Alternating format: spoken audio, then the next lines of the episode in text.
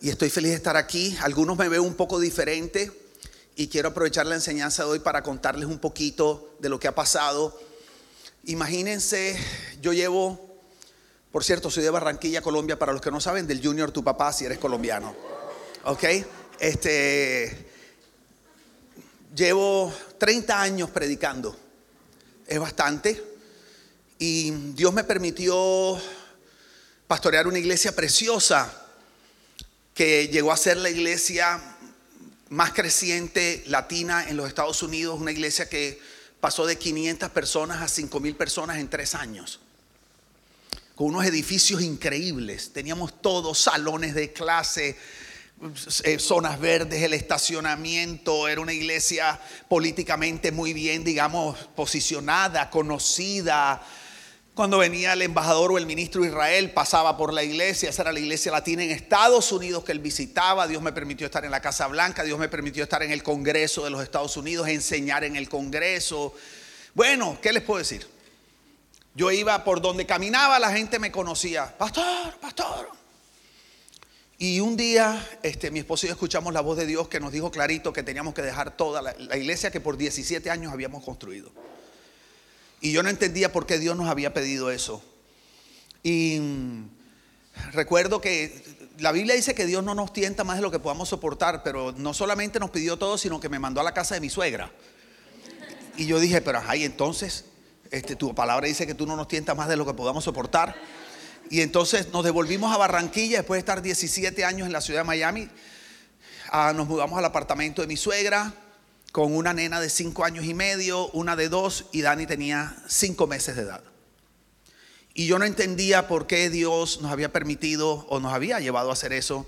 Y con el tiempo empecé a, a notar la razón por la cual Dios nos había pedido que tomáramos una decisión tan difícil que la gente no entendía, amigos no entendían, eh, el equipo no entendía, la gente de iglesia no la entendía. Y digo, yo no soy Jesús, pero me imagino como cuando los discípulos, Jesús les dijo, les conviene que yo me vaya y ellos, ¿por qué van a entender eso?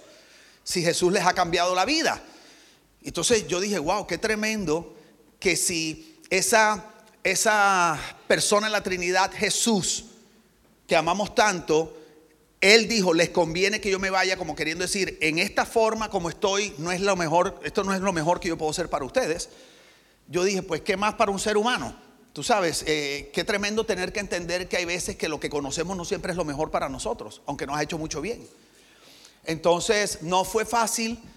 Em, y en ese momento, eh, yo me sentí como si me hubieran sacado de lo que yo llamo la burbuja evangélica. Esta burbuja donde a veces, sobre todo en la iglesia latinoamericana, e-, es una, como una burbuja exclusiva, donde nuestros hijos son entrenados a tener éxito dentro de esa burbuja, pero a veces no son entrenados a tener éxito, a vivir una vida plena afuera de la burbuja que es donde van a vivir, porque nosotros no vivimos aquí, nosotros vivimos en el cole, nosotros vivimos en la universidad, nosotros tenemos, no sé ustedes, pero yo tengo amigos que no son cristianos, tú sabes. Este, y Dios me empezó a mostrar cositas y con base en eso traigo una enseñanza hoy porque creo que es importante. Eh, termino esta introducción diciéndoles que hace muchos años Dios me dio una carga por esta ciudad y una carga por este país y por este continente. Al punto que mi esposa y yo llevamos 15 años esperando que Dios nos dé la oportunidad de tener un piso en esta ciudad. Yo no pensé que mi hermano se iba a venir primero él no conocía Valencia. Me dijo, quiero irme a un lugar donde, no sé, quiero ser feliz, quiero ser, le dije, Valencia. Y yo lo mandé para acá como un dardo, así, tú sabes. Y él me dijo, no conozco, vete de vacaciones y conoce. Llegó, se enamoró y me dijo, vamos a ver si vamos por un tiempo. Y ahora está como dudosa la cosa. Y entonces yo amo esta ciudad, yo los amo a ustedes. Cuando yo vengo aquí, quiero decirles, yo conozco tantas ciudades que ustedes no se pueden imaginar. Mi ciudad favorita es Valencia. La que tal vez ustedes ven todos los días, que de pronto ustedes, ay, el calor, ay, tal cosa. Y pues quiero que sepan que es la ciudad del anhelo de mi corazón. Es la ciudad donde yo quisiera pasar por lo menos tres, cuatro meses del año, estar aquí. Creo que es porque Dios aquí me hace feliz. Tengo amigos que yo me siento amado en este lugar, amado por ustedes. Me gusta salir. Salimos de aquí de, la reunión y estamos cenando, comiendo ahí al ladito. Eh, todo bien hasta que me encuentro con Paco, pero no todo puede ser perfecto. ¿Ok? Y entonces, algo tenía que decir Paco, ¿verdad? Entonces, no, yo le dije a Gabriel, tienes que irte a Valencia, tienes que conocer a Paco. Este, y Paco te va a hacer conocer a todo el mundo. Porque Paco es el camino, la verdad y la vida aquí en Valencia. Entonces, y quiero que sepan que este es un momento importante para mí. Porque es la primera vez que yo llego a esta ciudad después de seis años, después de vivir lo que hemos vivido, mi esposa y yo, y algunos cambios que Dios ha hecho, eh, que creo que nos han, creo no estoy seguro, nos han puesto en una posición que nos permiten cumplir con el propósito que Dios tiene, por lo menos para mi esposa y para mí, lo que nos ha llamado a hacer. Entonces, con base en eso, les traigo esta palabra de hoy. Quiero comenzar con un pasaje que, si no estoy mal, creo que está en Eclesiastés 3.11. Déjenme buscar aquí un momentito. Por cierto, si vieran a mi esposa lo bella que está. Se cortó el pelo y se lo puso rosado. Entonces yo duermo con algodón de azúcar todos los días. ¿Ok? Este... Si me da diabetes es culpa de mi esposa. Y Eclesiastés 3.11, quiero que lo leamos todo. Miren cómo dice Eclesiastés 3.11 en la Nueva Biblia de las Américas. Dice, eh, Él ha hecho, hablando de Dios, Él ha hecho todo apropiado a su tiempo. Yo quiero que tú repitas eso conmigo. Di, conmigo, Él ha hecho todo apropiado a su tiempo. ¿verdad? Entonces luego dice, también ha puesto la eternidad en sus corazones. Sin embargo, el hombre no descubre la obra que Dios ha hecho desde el principio hasta el fin. Eh, me parece tremendo porque Jesús le decía a los discípulos y a la gente, le decía, ustedes conocen los tiempos, que si va a llover, que si no va a llover. El barranquillero es experto en eso. El barranquillero sale de la puerta y dice, huele a lluvia. ¿Es o no? Dice, huele a lluvia. Y, y dice, y es aguacero tú sabes, o va a ser un serenito. Tenemos hasta la, tú sabes, la capacidad de saber cuántas gotas van a caer. Es una cosa terrible. Entonces Jesús decía, ustedes conocen los tiempos, saben si va a llover, si no va a llover. Dice, pero los tiempos de mi Padre, como que no los disciernen, no los conocen. Me imagino que Jesús queriendo decir, es importante conocer los tiempos de Dios. Y la Biblia dice que Dios hizo todo apropiado a su tiempo. Esto a mí me impresiona. O sea, me impresiona que hasta lo de Dios es apropiado a su tiempo. ¿Por qué digo esto? Porque noto que la iglesia cristiana a veces, o los creyentes, no la iglesia cristiana, los creyentes a veces, porque creemos que algo es de Dios, creemos que lo podemos hacer en cualquier tiempo. Asumimos, por ejemplo, que podemos interrumpir a cualquier persona en la calle y evangelizarlo enseguida. No, no, porque eso es de Dios. O en cualquier lugar podemos, no sé, algunas personas hablan en lenguas, no sé, en el quinceañero de la sobrina. Paga un brindis, claro que sí, y. Entonces, nosotros asumimos que el que sea bíblico o espiritual de Dios inmediatamente lo hace apropiado. Entonces a mí me ha costado entender que hasta lo de Dios es apropiado a su tiempo. detrás de este pasaje de Eclesiastés hay, cosas tremendas que yo pudiera pasar muchas horas enseñando, no porque yo sea muy erudito, sino porque el pasaje es muy rico. Y lo primero que veo, además de que Dios hace todo apropiado a su tiempo, es que aunque Dios es eterno, ¿cuántos saben que nuestro Dios es eterno y sus verdades son eternas? O sea, Dios no cambia, sus verdades no cambian. O sea, Dios no funciona en el tiempo cronológico de la tierra. Dios vive como un eterno presente. Dios no tiene pasado, Dios no tiene futuro. Dios está en todos lados a la misma vez.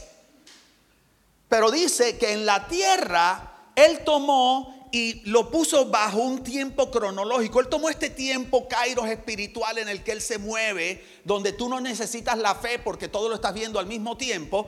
Y eso lo tomó y lo expresó de una manera lineal, cronológica en la tierra. Entonces, y dice que Él puso la eternidad en nuestros corazones. O sea que nosotros somos seres con una conciencia de eternidad en el corazón, mas sin embargo fuimos llamados a expresar la vida lineal y cronológicamente en una tierra que funciona un tiempo diferente al de Dios. ¿Me estoy haciendo entender? Ahorita se los voy a explicar un poco mejor. ¿Por qué Dios lo hace así? Bueno, la Biblia dice que el hombre, el ser humano, no descubre la obra de Dios desde el principio al fin. O sea, nosotros no tenemos capacidad de entender lo que Dios está haciendo de principio a fin. Por eso nosotros vamos por etapas, vamos por estaciones. Entonces Dios crea todo en la tierra por estaciones, por etapas. A pesar de que Él es un Dios eterno y se lo puede explicar, aquí creo que le dicen tarta cuando van a hacer una tarta, pero no sé cómo le llaman a la de los cumpleaños que tiene crema arriba, le dicen tarta. Ok, en Barranquilla a todos se le dice pudín, exactamente, generalizado, ¿ok? Pero si vas a hacer una tarta de cumpleaños y le quieres poner la crema arriba, no sé si le dicen chantilly, no sé cómo le dicen a la crema que le ponen arriba, nata.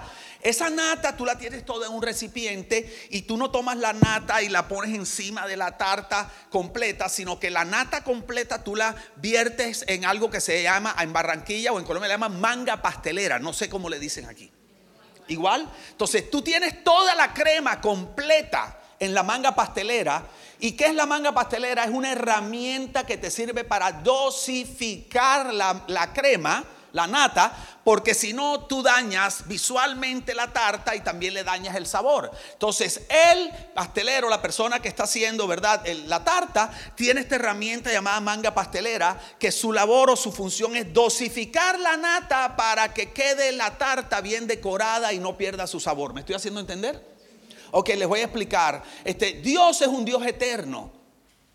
Pero la manera como Él manifiesta su eternidad en la tierra es que Él la dosifica. Es como si Dios tuviera una manga pastelera y toda la tiene en un recipiente y esa manga pastelera Él la usa para ir dosificando su eternidad. Dios dice este pasaje que no puede tirar la eternidad completa en la tierra porque nosotros no la entendemos. Entonces Dios va poco a poco dosificando la eternidad para que no pierda sabor, para que no pierda el norte, no se diluya el propósito de Dios. Entonces Dios va dosificando la eternidad. ¿Cuál es la manga pastelera de Dios? Su iglesia. La iglesia es la manga pastelera de Dios. La iglesia es la encargada de dosificar los propósitos eternos de Dios de una manera que se vayan expresando linealmente y la manera como se expresan es generacionalmente. Digo conmigo generacionalmente. Entonces ya van a ver a dónde vamos con todo esto. Mira cómo dice Salmos 33, 11. Salmos 33, 11 dice, el consejo del Señor permanece para siempre los designios, los propósitos, los anhelos de su corazón de generación en generación. Entonces quiero que notes que los propósitos de Dios permanecen de generación en generación. O sea, el propósito de Dios no va por encima de las generaciones, el propósito de Dios va adentro de cada generación. Entonces, cada generación tiene la responsabilidad de intencionalmente transferir el propósito eterno de Dios a la siguiente generación. Hay un pasaje que no les traje hoy, se me olvidó, pero hay un pasaje donde habla del, del, mover generacional y él está diciendo, habla de los misterios, dice que nuestros padres nos contaron que estaban ocultos desde la eternidad, como queriendo decir, no los hubiéramos conocido porque están ocultos, son misterios, si nuestros padres no nos los hubieran contado. Y dice, y ahora Dios nos ha dicho que nuestra responsabilidad es contárselos a ustedes y ustedes a sus hijos y a los hijos de sus hijos, dice, para que conozcan a Dios y sus buenas obras, para que no se rebelen, dice más o menos parafraseando. Entonces yo he entendido que cuando una generación no conoce a Dios, no conoce las obras de Dios y está rebelde con respecto a la obra de Dios o los propósitos o la vida de Dios, lo que ha pasado es que no hubo una generación que intencionalmente le transfiriera los propósitos. Entonces, la razón, nosotros no debemos estar criticando a la nueva generación, sino exhortándonos a nosotros mismos que no hicimos una buena labor generacional. Porque Dios sus propósitos los transfiere de generación en generación. Entonces, resumo esta primera parte. Esta es solo la introducción del mensaje. Nuestro Dios es eterno. Su verdad es eterna. Sus propósitos son eternos. Pero como el ser humano no entiende los propósitos de Dios de principio a fin, Dios los dosifica de una manera por estaciones. Y la manera como lo hace es generacionalmente. O sea, cada nueva generación le corresponde una nueva dosis del propósito de Dios. ¿Me estoy haciendo entender? Y la encargada de dosificar eso y expresarlo es la iglesia. No la iglesia institución, la iglesia, iglesia, que es la gente, que eres tú y soy yo. O sea, yo soy pastor, pero el día que nosotros estemos con el Señor, ahí no hay pastor, ahí no hay apóstol, ahí no hay profeta, ahí todos somos hijos. Todos somos novia, todos somos iglesia. Entonces yo antes de ser líder o pastor, yo soy tuyo, yo soy de, de lo que tú eres. Yo soy exactamente igual a ti, solo que dentro de la iglesia Dios a algunos les ha dado el llamado de servir a la iglesia. Para que la iglesia sirva a las naciones. ¿Cómo sirve la iglesia a las naciones? Expresando la vida de Jesús y expresando la dosis de eternidad que le corresponde en esa estación de la humanidad. ¿Me estoy haciendo entender? ¿Por qué he traído esto, comenzado con esto que yo, a mí es espectacular. Yo no sé si a ustedes no les parece, porque están así como, no sé si es el impacto o es la indigestión. Porque uno de los problemas más severos que ha tenido la iglesia es que la iglesia no entiende los tiempos de Dios. La iglesia se ha salido de la sincronía de los tiempos de Dios. La razón que la iglesia se ha salido de la sincronía es porque tenemos temor de que se diluyan las verdades eternas de Dios. Tenemos temor de perder la esencia. Tenemos temor de perder, digamos, las verdades eternas que nunca cambian, del Dios eterno que nunca cambia. Pero hay un problema, que cada generación tiene un diseño diferente, cada generación tiene un, idioma diferente, cada generación porque Dios lo diseñó así. No es que la humanidad va evolucionando, es diseño de Dios. Yo soy un convencido 100% que la razón que mi hijo, porque dice, no, pero míralo tecnológicamente, porque nació con un iPad. Yo creo que es al revés. Yo creo que Dios en el diseño de su generación lo creó con unas conexiones especiales porque Dios sabía que venía el iPad. Porque para mí Dios lo sabe todo. Dios vive en un eterno presente. Entonces yo no creo, yo no dudo que tener tecnología te, te, activa cosas y te enseña cosas, pero yo creo que cada generación tiene un diseño que Dios le ha dado. Y yo creo que nosotros estamos enfrente de la generación más inteligente y brillante y capaz que ha habido en la faz de la tierra. Yo no creo lo que la gente dice de la generación. Es una generación aparentemente difícil. Para mí es la generación más espectacular que ha habido. Nuestros hijos van a poder hacer mil, mil veces más de lo que nosotros hemos hecho. Van a impactar mucho más de lo que nosotros hemos impactado. Pero si nosotros entendemos que Dios se, se, se expresa generacionalmente. Entonces a veces nosotros tenemos temor. Tenemos temor de que se diluyan o se pierdan verdades esenciales del Evangelio por proteger paradigmas temporales de una generación.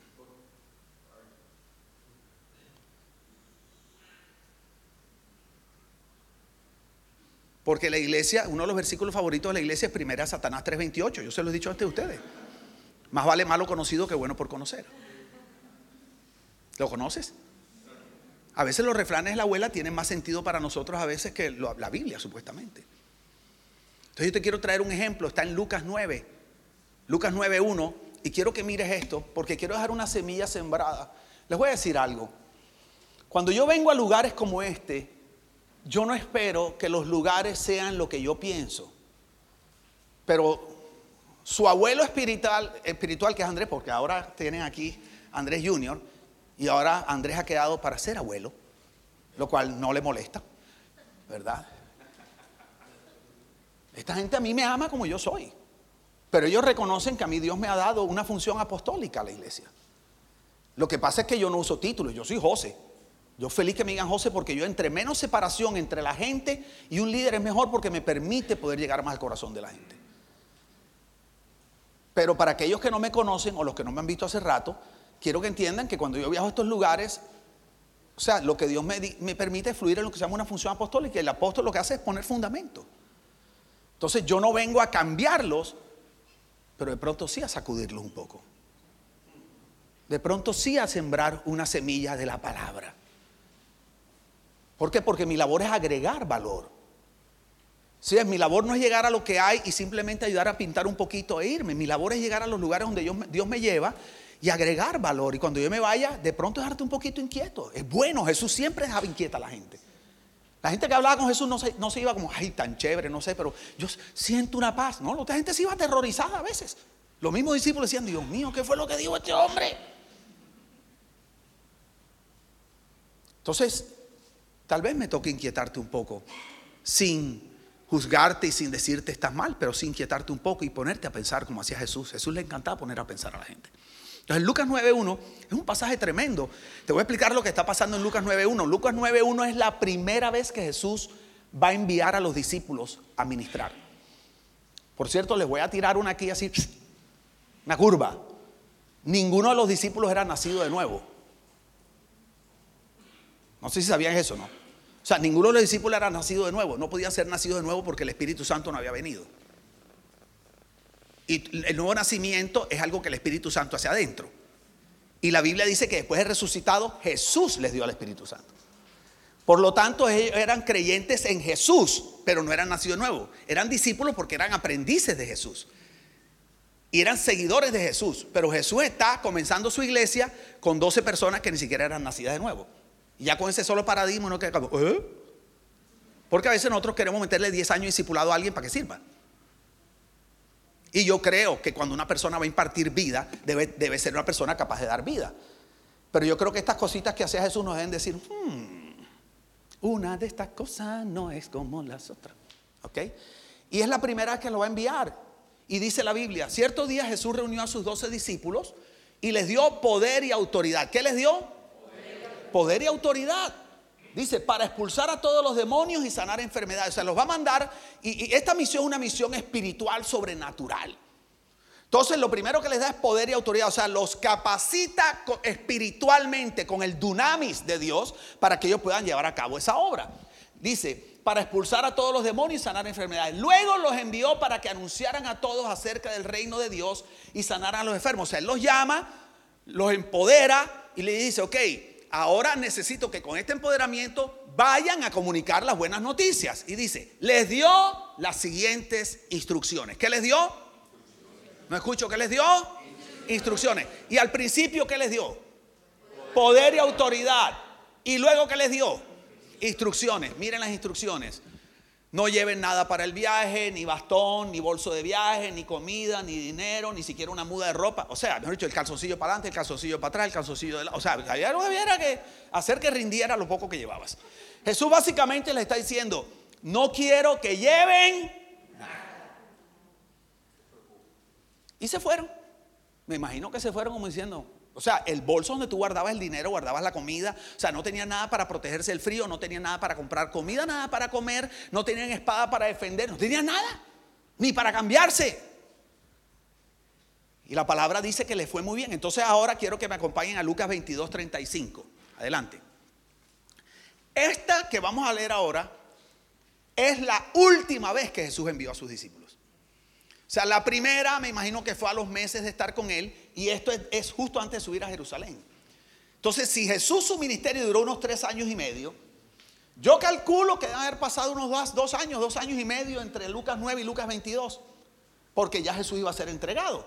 Dice, entonces Jesús les preguntó, cuando los envié a predicar la buena noticia y no tenían dinero, ni bolso de viaje, ni otro par de sandalias, ¿le faltó algo? ¿Y qué respondieron ellos? Una pregunta. ¿A qué evento se está refiriendo Jesús aquí? Al de Lucas 9. ¿Sí o no? O sea, ¿se acuerdan cuando los envía sin nada? Claro, no. ¿Le faltó algo? No. Pregunta, ¿qué creen que pasó por la mente de los discípulos? Fácil, lo que hubiera pasado por la mente nuestra. Nos va a enviar a hacer lo mismo, otra vez, y nos quiere recordar las O sea, si nos va a mandar a hacer lo mismo y no nos faltó nada, los demonios, la gente fue liberada, los enfermos se sanaron, todo salió perfecto, seguramente nos quiere recordar las instrucciones para que otra vez nos vaya y nos vaya bien. Para que los demonios otra vez salgan huyendo, los enfermos otra vez se sanen, porque en América me refiero a Norteamérica, hay un dicho en inglés que dice, if it's not broken, don't fix it. O sea, si no está dañado, no lo repares. Y ese refrán también le encanta a la iglesia.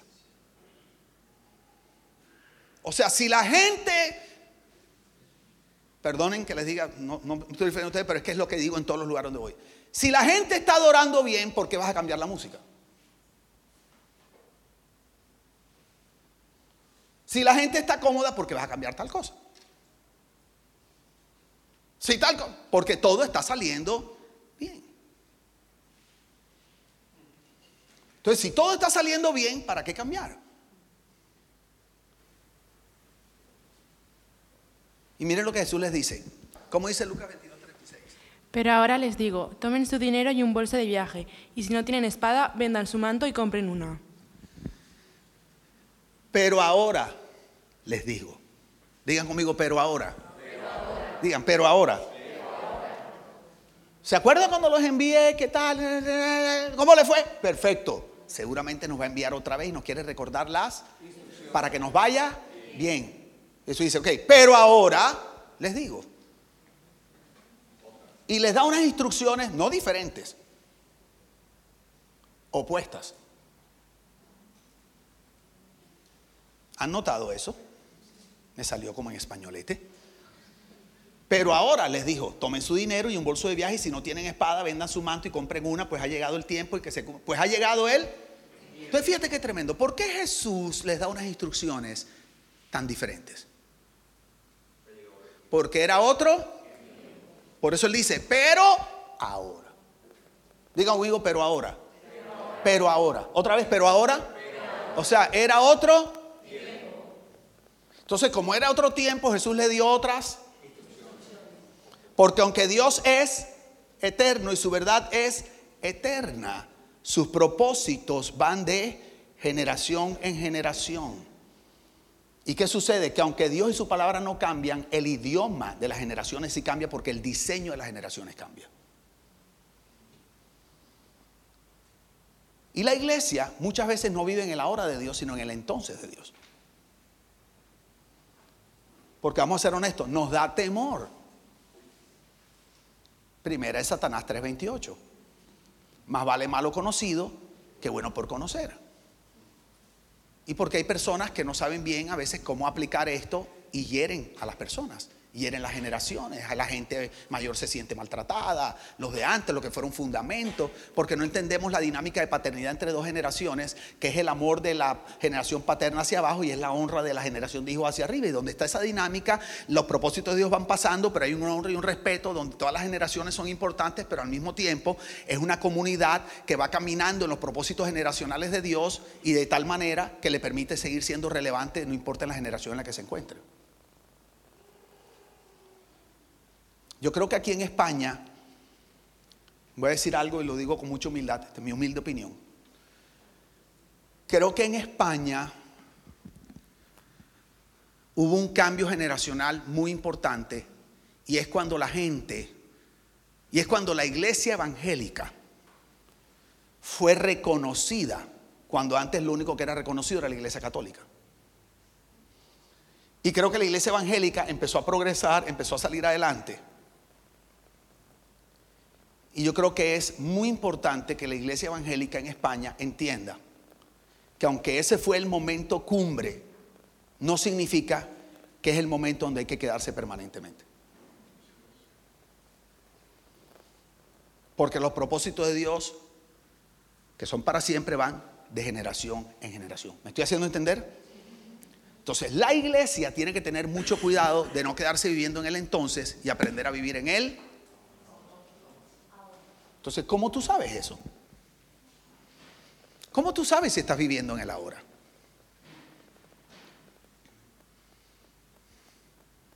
Tú sabes si estás viviendo en el ahora por las personas que llegan a la congregación. Tú sabes si estás viviendo en el ahora, y no tengo tiempo de explicar eso, por la manera como conectas con la persona de la sociedad.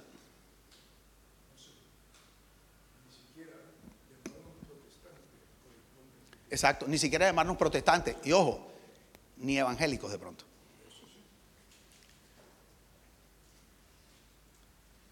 Entonces, quiero pasar a otro tema y después voy a amarrar. Una pregunta, ¿estamos entendiendo hasta aquí? Ok, es que los veo, los veo como atoraditos. Pero, sí, pendiente, sí. Pero quiero que sepan algo, sea lo que Dios me trajo. Y lo estoy haciendo mucho respeto y mucha honra. Entonces, recuerdo cuando le dije a las personas en Miami que iba a soltar todo. Recuerdo lo que hablaban los pastores de la ciudad. Seguro pecó. Al cayó en adulterio. Porque no podían entender que alguien que tuviera lo que Dios nos había dado estuviera dispuesto a soltarlo todo a menos que no hubiera pasado algo malo. Porque nosotros teníamos, modestia aparte, lo que la mayoría de los pastores soñaban tener. Entonces, nosotros lo que teníamos era lo que muchos soñaban algún día llegar a tener. Y nosotros ya lo teníamos y yo era un joven todavía. Y todavía lo soy. ¿Ok? De corazón. Entonces, la gente empezó a decir, José Víctor se enloqueció. Mírenlo ahora cómo se viste. Dejó la iglesia, dejó a la gente tirada, lo cual no es cierto. Porque yo dejé un equipo formado que duré formando por años y a los pastores que dejé los formé por años, los entrené en todo, o sea, yo no dejé nada tirado. Pero es lo mismo que me imagino habrán dicho Jesús, ¿cómo te parece tres años y medio? Mira las expectativas que le levantó y lo dejó como las novias de Barranca. Dicen allá en Barranquilla, Colombia. Vestida y alborotada, así dicen allá. Entonces la gente no podía entender que yo estuviera obedeciendo una palabra de Dios. Hubo pastores amigos míos que me aman, que me dejaron de amar repentinamente. Gente que éramos amigos, los mejores amigos, más nunca me llamaron. Pensaron que me había vuelto loco. Wow, con efectos especiales y todo. Chubaca está por ahí atrás en algún lado. El sobrino de Chubaca está ahí atrás. Entonces la gente empezó a decir que yo era un inestable emocional, que seguro me había, que me había llegado la crisis de la edad media, que seguro quería estar buscando otra peladita por ahí, cuando yo vivo eternamente tragado de mi mujer. Yo veo a Jessie, todavía me tiemblan las canillas, yo sudo frío cuando la veo. Cuando viajo llevo mucho tiempo sin ella, me entra el espíritu, como dirían aquí, de Spiderman, ¿verdad? Y escarbo paredes, me encuelvo las lámparas. O sea, nada que ver. Pero era una, una, falta de entendimiento de por qué yo lo estaba haciendo. Y la gente no entendía por qué yo había dejado todo. Cuando digo todo es salario, todo. Yo quiero que ustedes entiendan, y algunos aquí conocieron nuestra casa de Miami, nosotros vivimos una casa en un lugar espectacular, seis cuartos, cinco baños. Meten en España cinco baños. Era una cosa, Dios nos había bendecido. Me dijo, me lo das todo. Y llegamos a un punto que a veces, para darle comer a nuestros hijos, yo tenía, solo podíamos ir a McDonald's y les comprábamos una hamburguesita de 99 centavos a cada uno, la más chiquita, con agua. Y ese y yo no comíamos. Y a mí me tocaba ir al auto a buscar moneditas porque saben que allá te dan un precio, pero con el impuesto es otro. Qué terrible. Te sientes engañado todo el tiempo. Y yo buscando las moneditas para pagar los taxes, o el IVA, no sé cómo le dirán aquí. Y ese y yo los veíamos comer. Nosotros pasamos, entonces la gente nos veía. Te estoy hablando de, yo estar en una reunión en un salón privado en el Congreso de los Estados Unidos, en la sala donde se firmó la paz de la Segunda Guerra Mundial con Hillary Clinton, John McCain y Kennedy, el que murió un tumor hace unos años, sentados dos pastores y yo, hablando de unas leyes para, para los 400 millones de personas de los Estados Unidos. Y ahora yo estaba buscando 99 centavos para darle una hamburguesa a mis hijos. Y la gente decía, eso es un castigo. Un inestable emocionalmente. ¿Cómo dejó todo eso? Bueno, ahora les voy a explicar por qué. En Juan 12:20, coloca Juan 12:20, hay uno de los pasajes, un pasaje que siempre me había llamado la atención, porque dice, algunos griegos habían ido, que habían ido a Jerusalén para celebrar la Pascua, le hicieron una visita a Felipe, que era de Bethsaida de Galilea, le dijeron, Señor, queremos conocer a Jesús. Felipe se lo comentó a Andrés y juntos fueron a preguntarle a Jesús. Entonces miren para acá, miren esto que tremendo. Unos griegos querían conocer a Jesús, entonces fueron y hablaron con Felipe, si fueran barranqueros, Pipe, queremos conocer a Jesús. Entonces Jesús le dijo a Andrés, y Andrés y Pipe se fueron de Jesús y le dijeron, maestro, unos griegos te quieren conocer, te están buscando, te quieren conocer. Cuando a ti te dicen, te quieren conocer, te están buscando ahí en la puerta que te está buscando, lo normalmente, ¿qué contestaría uno? Bueno, si eres barranquillero, dices, no estoy. Dile que no estoy.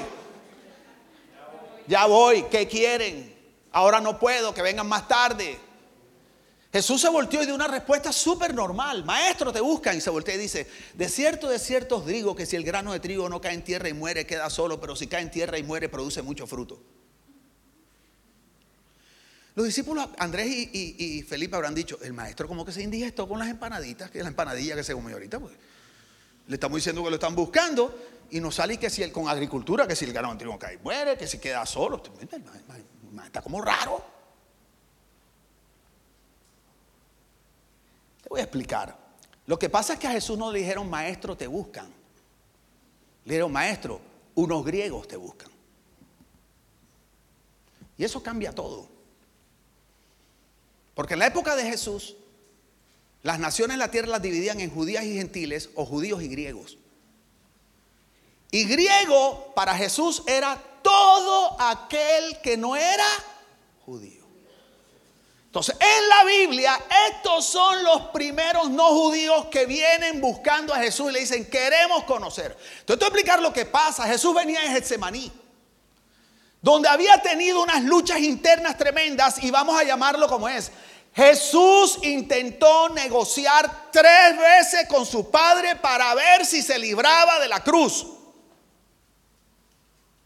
Jesús anhelaba cumplir el propósito del Padre, pero estaba desesperadamente buscando para ver si había una opción de cumplir el propósito del Padre sin tener que vivir una muerte tan horrible. Entonces el va le dice al padre en ese maní, padre, si es posible, lo que está diciendo es, ¿tú crees que haya manera de que yo pueda cumplir tu propósito sin tener que vivir este evento tan terrible? Y el padre decía, no, no hay. Ok, se iba. Hablaba otra vez con los discípulos, ni siquiera han podido hablar conmigo una hora, volvía. Tres veces, a la tercera, desesperado, padre, ¿tú crees que habrá posibilidad? De pasar esta cosa. ¿Tú crees que haya una manera de que yo pueda cumplir tu propósito de salvar a la humanidad, de recuperar a tus hijos, sin que yo tenga que vivir esto tan terrible? No hay manera. Está bien, Padre. No será mi voluntad sino la tuya.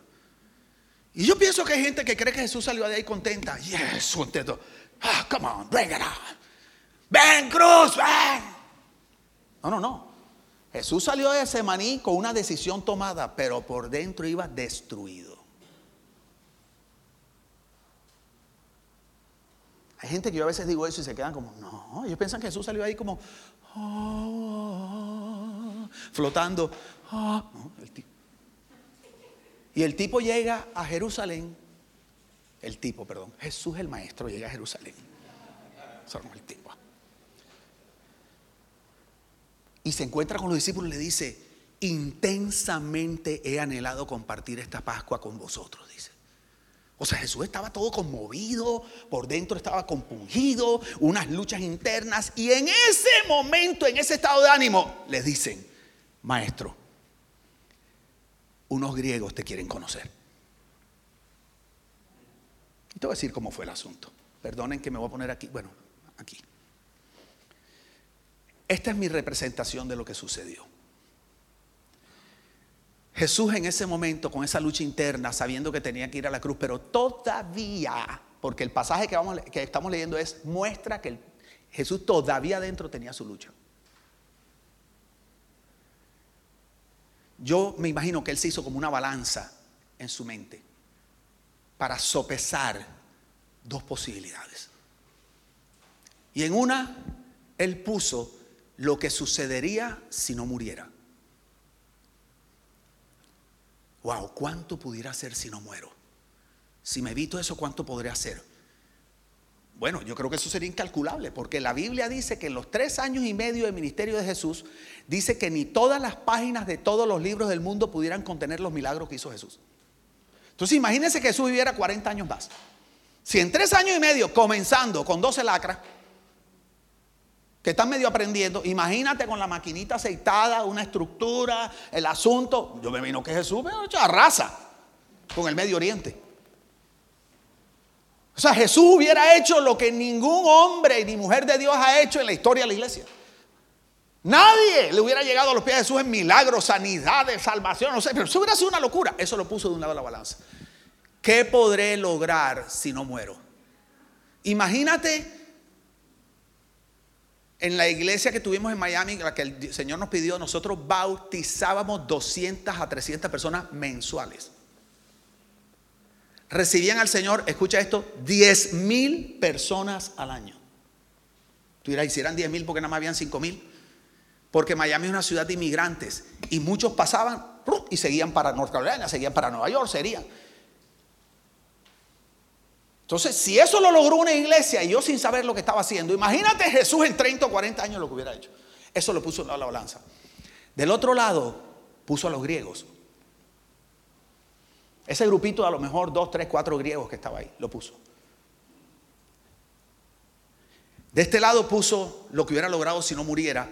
El problema es que si él no moría, lo tenía que hacer él con su equipo, no era omnipresente, Jesús encarnado, a donde le permitiera llegar caminando en burro, tú sabes, hasta donde él pudiera ir, hasta donde le dejara el cansancio, 20, 30, 40 años, hubiera hecho muchísimo, Acá él puso a los griegos y los griegos representaban todas las naciones no judías por todas las generaciones de la tierra.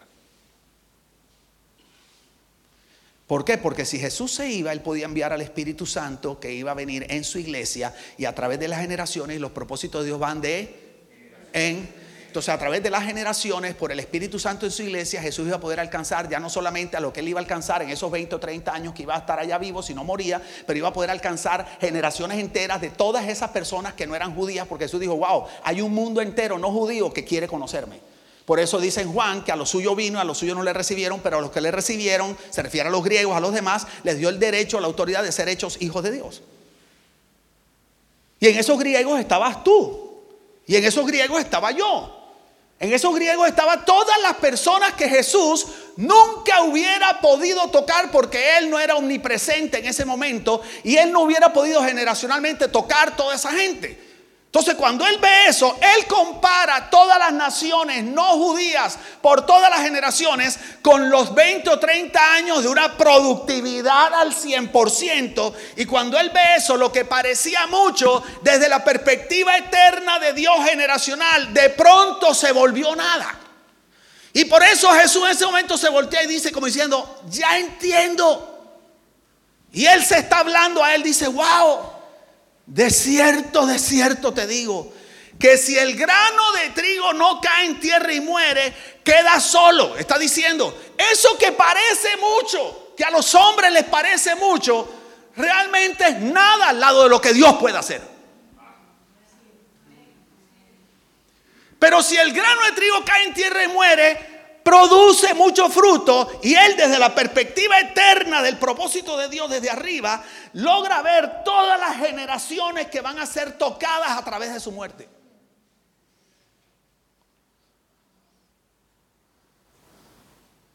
Entonces ahora te voy a explicar lo que a mí me pasó. Lo que a mí me pasó es que yo vi a mis griegos. Eso fue lo que me pasó. Lo que me pasó es que yo tenía una iglesia espectacular. Pero era una iglesia que se estaba muriendo. La realidad es que era un club exclusivo para cristianos, a pesar de no ser una iglesia religiosa.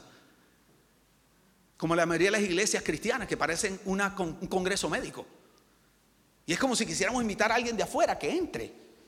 Pero resulta que todo el mundo está en bata blanca hablando de anatomía, fisiología, eh, cardiología, y resulta que el de afuera no tiene ni idea por qué, qué es lo que se está hablando y no conecta, pero nosotros pretendemos conectar con el que no es médico. Y así es la iglesia, varón de Dios, aleluya, gloria a Dios. Perdóneme, la manera de vestir, la manera de hablar, el sonido, la música, todo es algo que para el de afuera cuando viene dice, esto es un congreso médico. Y cuando yo vi eso, yo me eché a llorar y yo le dije a mi esposa, le dije, Jessie, le dije, baby, yo no estoy dispuesto a morirme a dar el resto de mi vida por esto, que antes me parecía mucho, pero ya no me parece nada. Porque estoy viendo los cientos de miles que están afuera, que nunca llegarían aquí. ¿Dónde están? Perdónenme que se lo diga. ¿Dónde están todos los gays? Y los ateos. Y los gnósticos y los deístas y los filósofos y los jóvenes y los niños y los que nunca, los que nunca vendrían a un lugar como este porque no se, no porque no se sientan bienvenidos,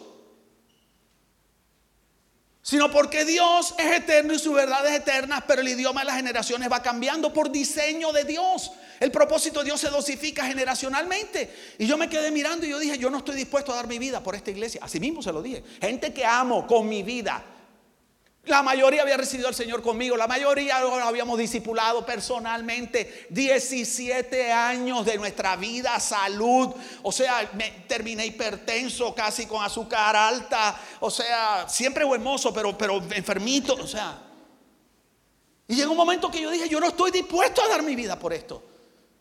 No porque no amara a la gente, pero yo veía afuera tanta necesidad que yo no pude seguir haciendo lo mismo. Y dije, no puedo, no puedo, no me, no, me moriría tranquilo. Y me ha dado tal cosa por dentro que yo dije, ¿sabes qué, Señor? Yo voy a comenzar de cero.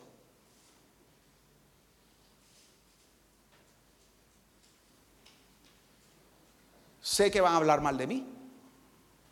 Sé que mucha gente no va a entender. Sé que amigos que van a dejar de serlo. Y fueron años solo con mi equipito. Bueno, la primera vez que yo hablé de unos cambios, una persona del equipo que tiene un manto profético de frente me dijo, el Espíritu te dice, esto no es de Dios. Tú sabes lo duro. Y tú saber por dentro que sí es de Dios lo que tú estás haciendo.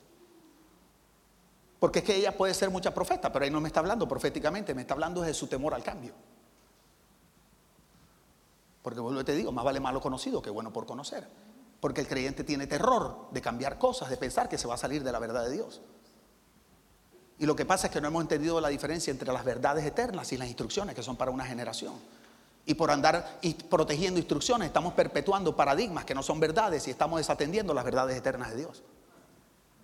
Y hemos creado un abismo entre el campo misionero al que Dios nos envió y la iglesia, que es la llamada a ir a tocar a esa gente.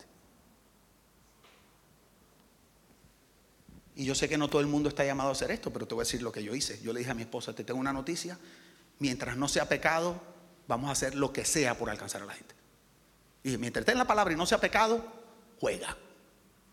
Y ustedes aquí no la tienen tan difícil porque aquí en la asociación de pastores ponen botella de vino.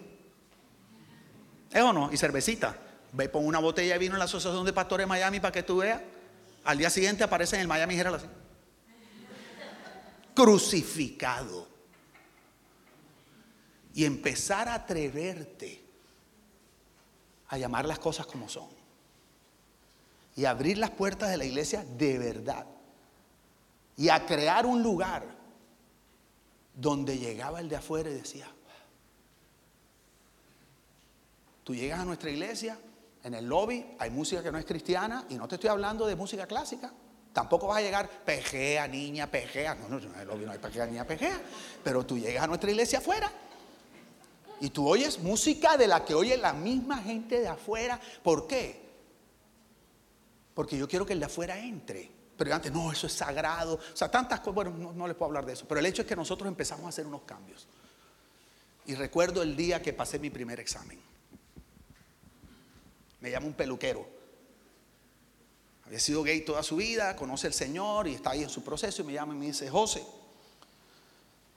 tengo un amigo que se llama Julián. Dice, bueno, ahora se llama Juliana. Ya se operó. No sé si alguien me puede ayudar en el piano, por favor. Ya voy terminando. ¿Será posible? ¿Me puedes ayudar? ¿Te parece mentira que tan corto esté? André dice verdaderamente que, que José Víctor ha cambiado.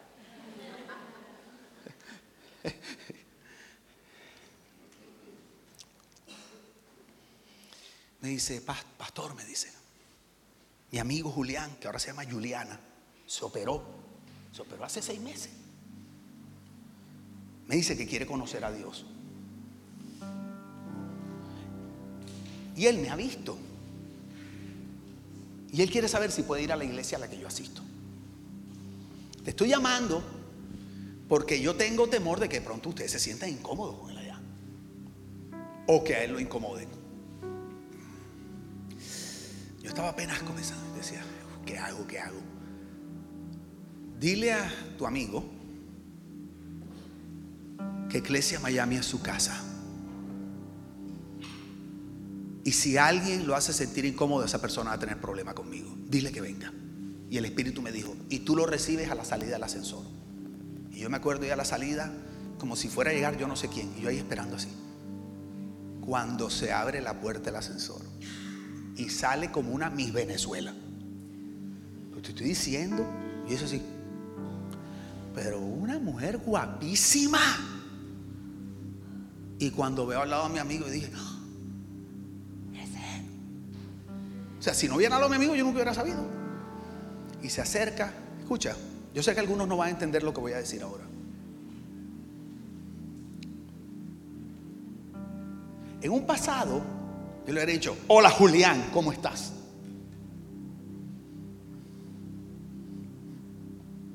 Sí, pero a mí lo que me interesa no es decirle Julián porque hay que declarar. A mí lo que me interesa es que entre. Porque adentro va a conocer al Señor. En el lobby no, porque Dios hizo todo apropiado. Y ahí no era el momento de ni discusión ni de hacerlo sentir mal. yo le dije, lo voy a hacer sentir aceptado. Porque yo entendí que Dios no tiene que aprobarte para aceptarte, Dios te acepta para aprobarte. Porque entendí que al único trono que un pecador se acerca confiadamente es al trono de la gracia, no al de la verdad. Porque entendí que la gracia te acerca y la verdad te transforma. Pero ¿cómo vas a oír la verdad si no te acercas? ¿Sabes lo que queremos en la iglesia? Que se transformen afuera por lo menos lo suficiente para que no nos incomoden aquí adentro. O sea, cambia algo que cuando entres no nos incomode mucho porque nuestros niños no entienden. Cuando la incubadora de transformación de Dios es su iglesia. Entonces, ¿cómo se van a transformar si no llegan? Entonces, si nunca llegan, van a caer prisioneros de lugares donde no entienden los diseños de Dios y van a apoyar cosas que no son diseños de Dios porque ahí se sienten amados y aceptados. Entonces, ¿dónde está el lugar donde ellos van a ser expuestos a la verdad de Dios, pero de verdad son aceptados y amados? Yo llegué. Hola Juliana, ¿cómo estás?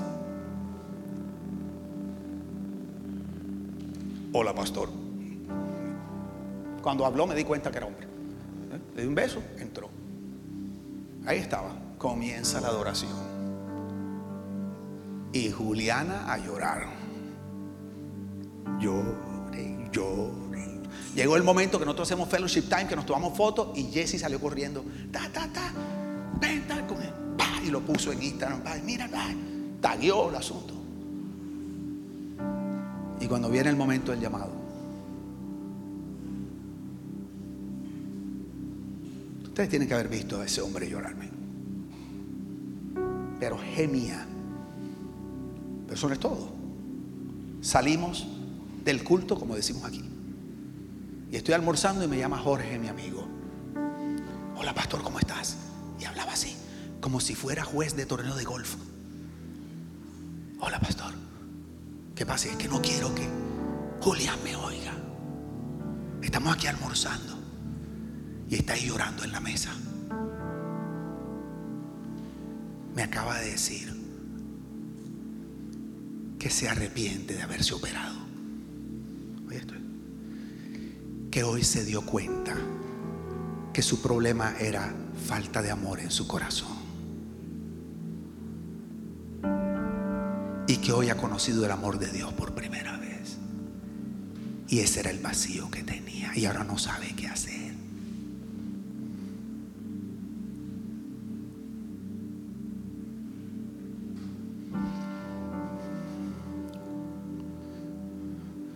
Y esta es nuestra historia todos los domingos. Te digo la última. Llegó un muchachito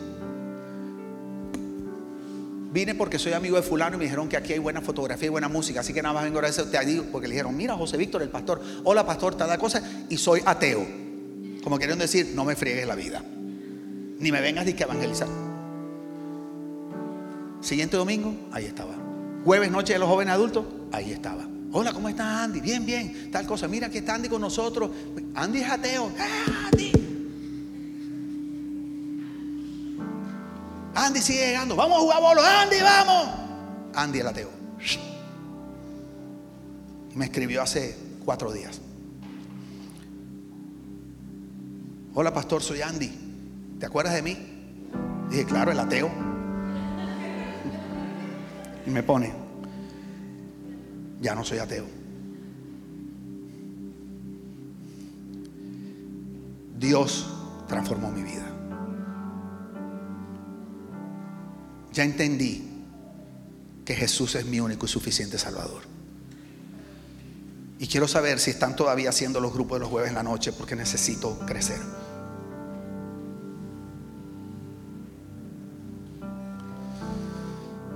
Antes para nosotros esto era muy esporádico.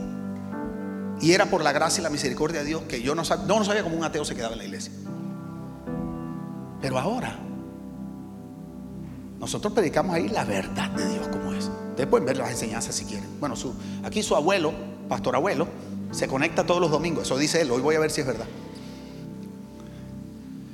Y yo hablo de discipulado, de carácter, los diseños de Dios, la verdad. Yo no predico nada diferente a lo que predicaba antes. Pero esta conciencia de la hora de Dios nos ha llevado a hacer unos ajustes y unas cosas que ha hecho que la iglesia que yo pastoreo hoy sea primero dos generaciones más joven que yo. Y eso no es normal. Tenemos gente de todas las edades. Hay gente desde ancianos. Pero la iglesia está llena de jóvenes. Llena. Y el domingo los jóvenes no van a la iglesia de su papá.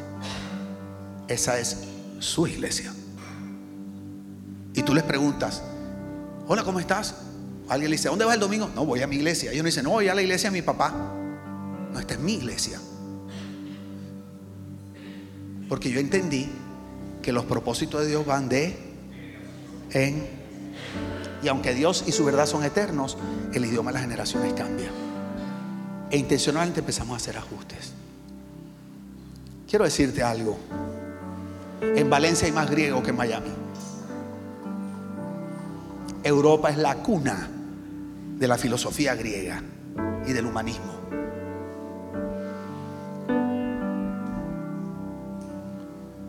Yo no creo que la iglesia cristiana deba seguir viéndose como una víctima pequeña en un, continente donde estamos viendo que nos dejan hacer. Yo creo que eso es del entonces, yo no creo que eso es la hora. Yo creo que Europa y la generación de hoy está lista para ver una iglesia que se levanta con todo.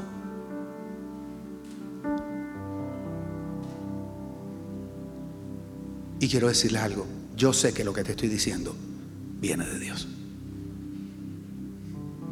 La iglesia no tiene que seguir escondida, porque sigue semi escondida, tímida, luchando por sus derechos, tal cosa. Quiero decirte algo, la iglesia en España no está en un valle luchando por sus derechos. La iglesia de España ha sido puesto en un monte de autoridad esperando, Dios está esperando que la iglesia haga lo que le corresponde hacer. Y hay una generación que se está muriendo, se está muriendo de hambre espiritual, optando por cualquier opción espiritual que le presentan, porque el corazón del ser humano tiene un hueco que Dios le puso que produce hambre. Esa hambre no se le ocurrió a esa persona, todos tenemos adentro un hoyo negro, eterno, insaciable. Dios lo puso ahí para que nadie nada finito o eterno te pueda, perdón, o temporal te pueda llenar. Las relaciones no lo van a llenar, el dinero no lo va a llenar, tu esposa no lo va a llenar, tu suegra te aseguro no lo va a llenar, tus hijos no lo van a llenar, los amigos no lo van a llenar, la comida no lo va a llenar, la comprar no lo va a llenar, nada, ni la fama lo va a llenar, ni el arte lo va a llenar, porque Dios lo hizo insaciable a propósito para que eso que está dentro te produzca el deseo de más, de más, de más. Tú dices, hay algo, hay algo, hay algo que me falta. Y la generación está así. Aunque tú lo veas que caminan como si nada, como zombies, ahí está, porque Dios no se equivoca. Y ellos están esperando que alguien venga con el código. La palabra que es. Pero hay un problema, que la religión no es el código. Jesús no se montó en la religión para comunicar su mensaje, Jesús se montó en la cultura. Porque la cultura es la fibra del corazón de un pueblo. Pero mientras el pueblo se está muriendo de hambre espiritual, la iglesia sigue usando mecanismos religiosos para tratar de alcanzar a gente que no entiende el idioma religioso porque es bíblico. El hombre natural no entiende las cosas espirituales. Y por eso Jesús, su primer milagro fue una boda. No era religioso, era algo cultural. Y usó las vasijas sagradas, como queriendo decir, vamos a usar los religiosos. Esas vasijas no las podía tocar nadie, eso era para limpiarse, para que los sacerdotes se limpiaran y entraran. Eso dijo, trágame las vasijas esas. Y ahí convirtió el agua en vino. Como queriendo decir, este es otro tiempo. Hay que cambiar el idioma. La gente no está entendiendo. Y ustedes tienen que preguntarse si la gente les está entendiendo. Si de verdad están conectando.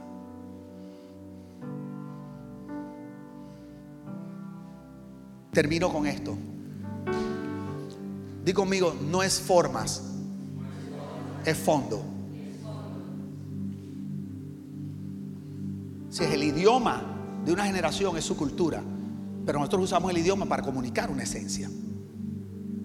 Pero esto no se trata de qué color pinta las paredes, no es de eso. Pero es entender que la juventud habla un idioma diferente a nosotros. Entonces, si Jesús hizo todo lo que hizo para que nosotros lo pudiéramos entender, ¿hasta dónde estamos dispuestos nosotros a hacer para que la gente nos entienda? Los dejo con este ejemplo. Yo, antes de conocer el Evangelio de Apple, de Mac, todavía no me había convertido, todavía todo era Windows. ¿Ok? No me habían predicado la verdad. Y entonces yo recuerdo, yo tenía mi, computador, y por cierto, mi hermano todavía no conoce la verdad de Apple. Entonces yo tenía mi computador de Windows, yo preparaba todas mis enseñanzas en un, software que se llama Word, eso es Microsoft Word, ¿verdad? 20 años preparando enseñanzas en Word. Y un día me predicaron el Evangelio Apple y fui compré mi primer laptop y me convertí. Entonces recuerdo que ese día cuando yo abrí mi primer Mac, mi primer laptop, yo sentí que verdad se abrieron los cielos porque no salían propaganda. No esto, es esto es del Señor. Este, esto es creado por el Espíritu Santo. ¿Ok? Y duré una semana hasta que me tocó preparar mi primera enseñanza. Y cuando voy a ver, Mac no tenía Word. Tenía una vaina que se llama Pages, del diablo. Todo era al revés. Y yo digo, pero esto es del diablo. ¿Esto qué es? Y en ese tiempo tú no podías usar software de Mac en Windows. Era imposible. Y yo me he echado a llorar. Yo decía 20 años. Yo, imagínate, si yo la, la PC le hacía así, uy, preparaba la enseñanza sola y ahora estaba aquí viendo. Y duré como un mes, me acuerdo, llorando amargamente. Hasta que me llama un amigo y me dice, José, te tengo una buena noticia. Dime, dime, dice, sacaron un programa que se llama Crossover. ¿Y qué es? Es un interfaz. Un interfaz. ¿Cómo es? ¿Ustedes saben lo que es un interfaz? Un interfaz es un dispositivo o una aplicación que te permite que dos universos diferentes que hablan idiomas diferentes se comuniquen entre ellos. Entonces, sacar una aplicación que tú se la ponías al Mac y permitía coger el Word de, de Windows y funcionaba en Mac. Y yo me acuerdo esperando, esperando y cuando pronto hable Word y empiezo no, eso fue, Dios mío, mi eso fue mi segunda salvación. ¡Ah! Yo dije, Dios mío, la salvación no es por obra, pero el que inventó esto está cerca, cerca. Oye, porque esa interfaz permitía que dos universos, sistemas operativos diferentes se comunicaran. Pero para eso tenía que hablar el idioma de Mac y tener características de Mac, el iOS, y tenía que hablar el idioma de Windows y tener características del, del sistema operativo de Windows. Escúchame, Jesús fue el primer interfaz que existió. Por eso dice que hay un solo mediador, un solo interfaz entre Dios y los hombres. Y por eso dice Jesucristo hombre. Otra versión dice el hombre Cristo Jesús. Por eso dice el hombre, o sea, el Jesús natural y Cristo Jesús el divino, el esperma divino que fecundó un óvulo humano y salió el primer interfaz que tenía que ser espiritual para traer la vida de Dios y lo suficientemente humano para conectar con una, raza pecadora que no podía comunicarse con Dios. ¿Me estoy haciendo entender? Y por eso la Biblia que dice que Dios está en Cristo reconciliando, en Cristo que hablaba ambos idiomas, el espiritual, ambas naturalezas, la espiritual y la humana, Dios estaba reconciliando. Ahí es donde Dios se encuentra con la raza humana. Pero hay un problema, esa interfaz se fue.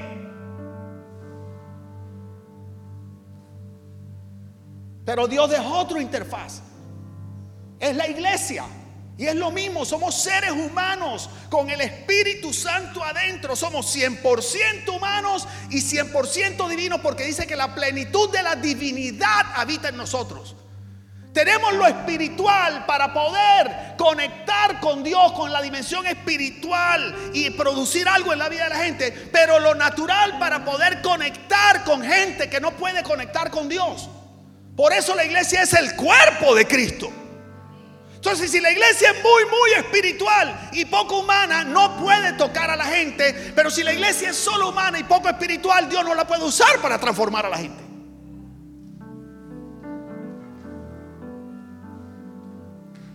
Quiero que entiendas que la interfaz no está haciendo bien su labor. Porque afuera hay generaciones que necesitan a Dios y no logran conectar con Él. Porque la interfaz es tan espiritual